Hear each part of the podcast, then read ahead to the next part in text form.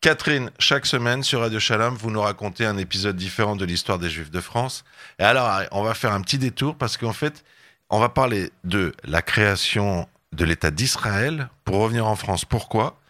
Parce que quand l'État d'Israël est proclamé le 14 mai 1948, des volontaires du monde entier arrivent et là, il y a des Français. Oui, tout à fait. Alors, il y a beaucoup de volontaires qui arrivent à tel point que le mois suivant, suite à la déclaration d'indépendance, en juin 48, l'état-major de l'armée israélienne décide de mettre en place un bureau spécial chargé de s'occuper de ceux qu'on nomme les Mahalnikim, qui, euh, c'est Mahalnikim, c'est les initiales de Mitnadvim Michutz Laaretz. Alors, ces Mitnadvim sont regroupés dans deux sections, anglophones et francophones. Cette dernière est la plus importante quant au nombre des engagés. À la tête des volontaires français, ce francophone du moins, se trouve un Français de souche, comme on dirait aujourd'hui. Il se nomme Tadé Diffre il est né en 1912 à Cambrai et il est issu d'un milieu bourgeois et catholique. Son expérience militaire, notamment dans la résistance durant la Seconde Guerre mondiale, lui permet d'obtenir le grade de commandant d'Ansal en quelques mois, cela malgré la méfiance des premiers jours liée à son appartenance religieuse, c'est-à-dire qu'il n'est pas juif. Tadé Difre, ou Teddy Etan, selon son nom hébraïsé, n'est pas le seul chrétien à se battre du côté israélien il y a aussi Roger Touriès, engagé en 48 et tué en août de la même année par un tireur isolé. Ce sont des représentants de ce qu'on pourrait dire euh, le sionisme chrétien. Alors, à part ces deux-là, il y a aussi des volontaires juifs. Oui, bien entendu. Alors, il y a surtout ceux qui ont de l'expérience qu'ils tirent de leur participation à la Deuxième Guerre mondiale en tant que soldats ou en tant que résistants. Parmi eux, on va citer deux exemples. On va citer Raymond Gwort et Norbert Bérard. Alors, le premier est né de parents immigrés à Paris de Lituanie. Il est l'un des premiers volontaires à rejoindre les forces françaises libres de De Gaulle à Londres dès 1940. Il se bat contre les Italiens en Érythrée, contre les forces de Vichy en Syrie et contre les Allemands en Libye, Tunisie, Italie et France. Alors, il va servir comme officier du renseignement sur le front du Nord en 48-49, donc en Israël. Alors, il racontera plus tard Tsahal n'était pas l'armée que nous connaissons aujourd'hui. La désorganisation était telle que les bandits mexicains de Pancho Villa étaient comme la garde prussienne si on les comparait à nous. Ah Disons que nous avons eu de la chance de ne pas nous battre contre les Allemands. Il n'y aurait peut-être pas d'État israélien aujourd'hui si nous avions été confrontés à une armée moderne. Alors son compagnon, Norbert Bérard, lui était né à Alger et avait été emprisonné par Vichy dès l'âge de 16 ans. Lui aussi est un Français libre. Il avait été parachuté derrière les lignes ennemies en France occupée en 44, puis en Hollande à 45. Alors, il a emmené en Israël son savoir-faire qu'il avait acquis dans le bataillon français de, de l'armée anglaise qui s'appelle British Special Air Service. Et en fait, ce qu'il avait fait avant de partir, c'est que comme il était un spécialiste des armes, la Haganah venait lui montrer alors qu'il était encore en France, les armes qu'elle avait récupérées, achetées, voire volées, et donc il les testait pour voir si elles pouvaient marcher. Et puis, ensuite, il est donc parti en Israël. Il a, il, il a été tout de suite dans les zones de combat et euh, il est devenu capitaine. Il était responsable d'une reconnaissance, d'une unité de reconnaissance et ensuite il a intégré la première unité de, de parachutistes qui comptait 700 membres, dont principalement des gens du Palmar, mais il y avait aussi 60 volontaires de l'étranger. Et donc, il, il travaillait surtout à recueillir des informations sur les Syriens à, côté de Tibériade. Voilà.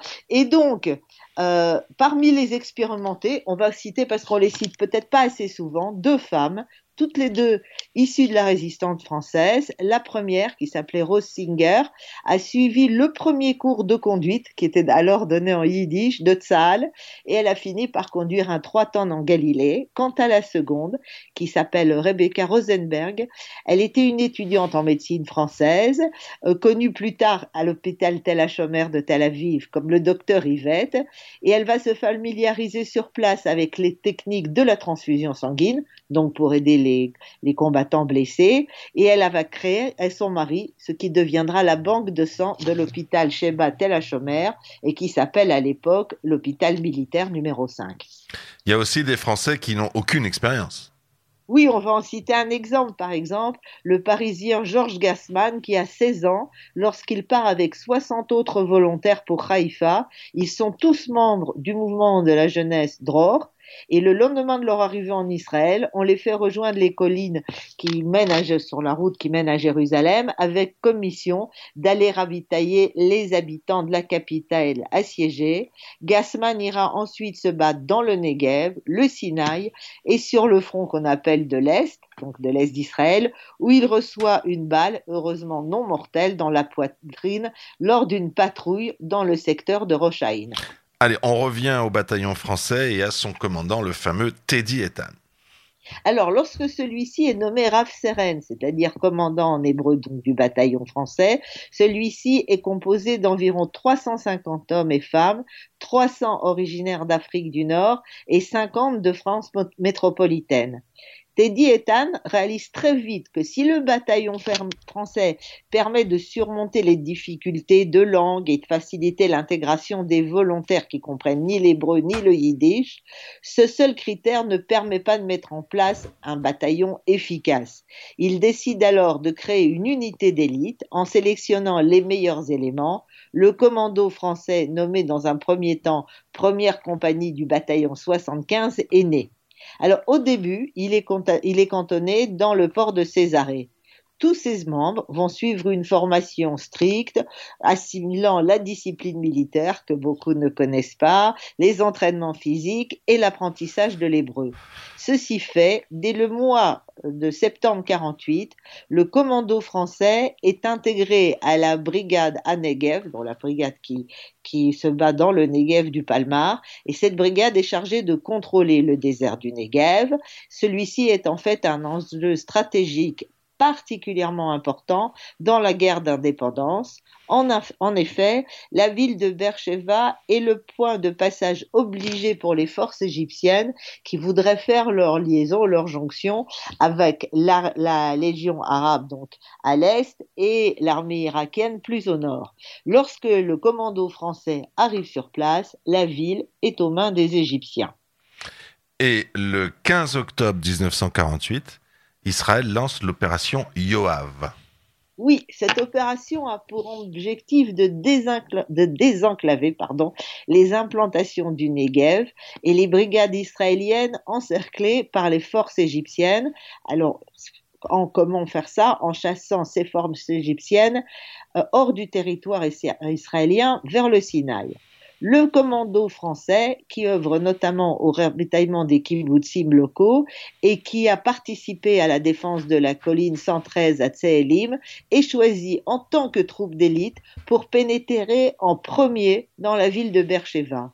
Alors, fort de la conscience qui lui est accordée, le commando parvient à mettre en fuite les forces égyptiennes le 21 octobre au terme d'un combat de quelques minutes seulement qui se solde par un bilan assez lourd de sept morts et quelques blessés du côté de ce qu'on appelle le commando Atsarfati.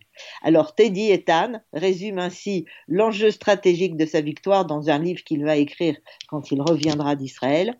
La prise de Beersheba coïncide avec le commencement de la troisième trêve israélo-arabe.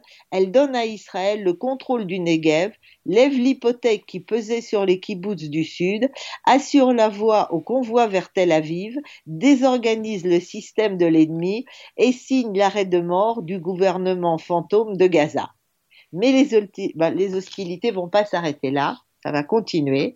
Et en décembre, toujours 48, une bataille destinée à liquider toutes les positions égyptiennes entre Beersheba et un lieu qui s'appelle Aoudja a lieu.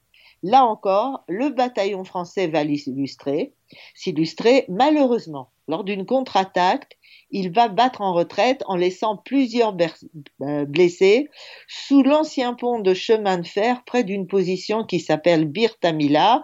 Il les laisse là dans l'espoir de les récupérer plus tard. Le 16 décembre, ces positions sont à nouveau aux mains des forces israéliennes. Les forces égyptiennes ont fui vers Aoudja et les positions du sud, euh, plus tard retrouvées abandonnées. Hélas, le commando français qui est venu rechercher ses blessés retrouve tous ses camarades morts. Les corps ont été mutilés. Donc c'est un des moments les plus tragiques de ce commando français. Est-ce que l'État d'Israël se souvient de ces combattants? Alors très peu. Il a fallu d'abord de très longtemps pour qu'on parle des volontaires étrangers. Alors, en 1993 est, inauguré à Charagai, qui est juste à, sur la route qui mène à Jérusalem, un monument commémoratif en hommage aux victimes du Mahal, dans le discours prononcé à cette occasion, le Premier ministre Yitzhak Rabin reconnaît alors, au nom de l'État d'Israël, l'action des volontaires étrangers dans la guerre d'indépendance du pays. C'est donc la première fois qu'on parle des Mahal, de Mahalnikim depuis la fin du conflit, depuis 48. Mais il faudra encore attendre longtemps, encore plus de dix ans, euh, c'est-à-dire en 2004, pour que la municipalité de Beersheba inaugure une plaque commémorant la participation décisive du commando Tsarfati dans la libération de la ville. Malheureusement, jusqu'à nos jours, cette contribution française à la première guerre d'Israël reste largement méconnue. Mais c'était sans compter avec vous, Catherine Garçon, qui avait donc fait revivre euh, ces combattants du Mahal. Il y avait notamment le père d'un ancien animateur de Radio Shalom qui s'appelle Fagerman et qui se reconnaîtra qui était membre du Mahal. Je vous remercie, Catherine. Les, toutes les semaines sur Radio Shalom, vous nous faites vivre un épisode différent de l'histoire des Juifs de France. Et donc là, on a appris le commando français qui a participé à la libération d'Israël en tant que commando français. Je vous remercie. Bonsoir à vous. Bonsoir.